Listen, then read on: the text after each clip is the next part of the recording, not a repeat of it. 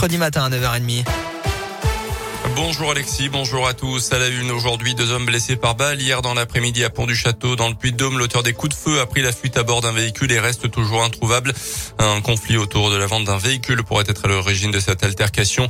Les deux victimes originaires de Saint-Etienne ont été prises en charge par les pompiers et le SMUR. L'une d'elles blessée à la joue selon la montagne, l'autre à la main. Leurs jours ne sont pas en danger. Un homme qui serait indirectement lié à cette affaire a été interpellé dans le secteur de Séchal. La mobilisation ce matin des salariés d'Auchan à Clermont-Ferrand, à partir de 10 heures tout à l'heure. Euh, les syndicats dénoncent les manques d'effectifs, la réduction des primes et le discours anxiogène selon les organisations syndicales de la part de la direction. En Ukraine, les combats se poursuivent sur fond d'évacuation difficile des civils. Au moins 10 personnes ont été tuées ce matin par des tirs russes sur des zones d'habitation dans l'est du pays. Sur les conséquences économiques de cette guerre et la flambée des prix, Bruno Le Maire compare la situation actuelle au choc pétrolier de 1973. C'est comparable en intensité et en brutalité, a dit le ministre de l'économie qui estime qu'un plan d'aide massif comme celui contre le Covid ne ferait qu'alimenter euh, l'augmentation des prix.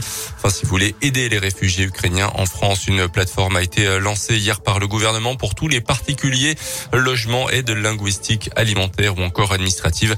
Des particuliers qui peuvent se signaler sur le site internet Je m'engage pour l'Ukraine. Les sports plus légèrement avec du cyclisme et l'arrivée du Paris-Nice dans la région. Aujourd'hui, un contre-la-montre dans l'Allier d'un peu plus de 13 km entre Doméra et Montluçon. Hier, c'est le Danois Mats Pedersen qui a remporté à le Palestel dans la Creuse.